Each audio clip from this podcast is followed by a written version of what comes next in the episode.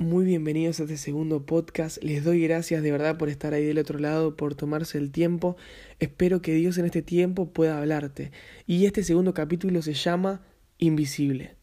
No sé si alguna vez te pasó que Dios estaba haciendo algo en tu vida pero que no lo podías ver.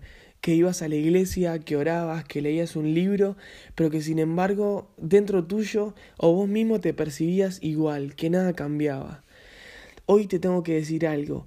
Dios nunca deja de obrar, Dios siempre está obrando. Puede que haya veces que lo veas obrar, que sea evidente, y otras que sean invisibles. Otras en las que no te des cuenta, pero que Dios esté haciendo algo adentro tuyo. Y tal vez le entregaste todo, tal vez estás en un momento en el que rendiste todo a Dios y no estás viendo nada. Yo te animo y te aliento y te digo, Dios está obrando algo en tu vida.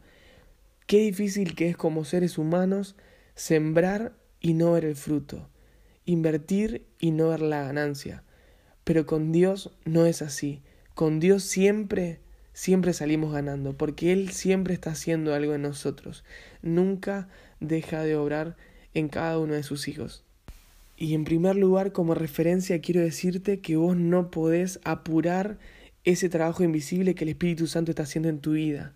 Vivimos en un tiempo de inmediatez donde todo tiene que ser rápido, donde el Internet tiene que ser rápido, donde la comida tiene que llegar rápido, donde no puedo esperar ni hacer fila, donde todo lo tengo que hacer de una manera que sea rápida, que no me lleve tiempo. Y muchas veces queremos transmitir y llevar eso a nuestra relación con Dios.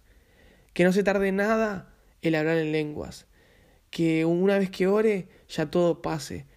Que el proceso no lo tenga que vivir Déjame decirte algo. Dios es un Dios de orden, de tiempos, de momentos, de procesos, y nada se escapa de su control.